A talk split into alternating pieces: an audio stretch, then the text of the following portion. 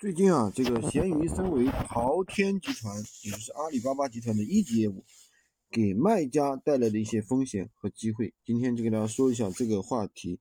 呃，我相信很多朋友啊都已经注意到了这个问题。那么首先呢，呃，闲鱼的话换帅已经换了好几次了，而且闲鱼的日活今年预计要达到四千万。这个呢背景下，我们。要相信，闲鱼卖货依然是一条可期的一条道路。很多人经常会问，闲鱼到底还能做多久啊？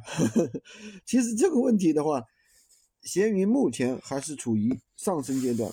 问终点在哪里，其实还是早了一点。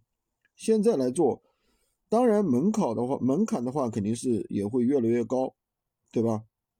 也就是说，二零二二年开始的话，闲鱼优品下线。呃，增加了一些帮卖呀、急速回收的一些功能，这些功能将会被大力扶持和推进。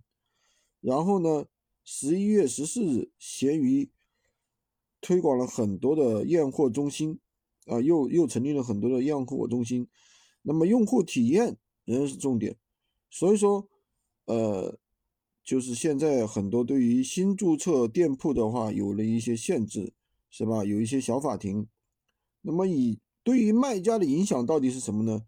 首先，第一个是拉新，第二个是用户体验，第三个是交易安全。这三个关键词就是闲鱼的这两年的一个中心线建设。拉新意味着红利依然会有，闲鱼卖货不会死，还可以继续做。卖家的话不用去担心这个最基础的问题。闲鱼还要提高用户体验，从而解决交易安全。所以你会看到有很多卖假货的、做短期产品的被清退了，对吧？很多人说闲鱼不能做了，也就是这个原因。很多人 想赚钱，却不肯脚踏实地的去捞偏门，对不对？结果呢，就是在各种门路之间，一次一次的交智商税。所以说，不要去做有风风险的产品。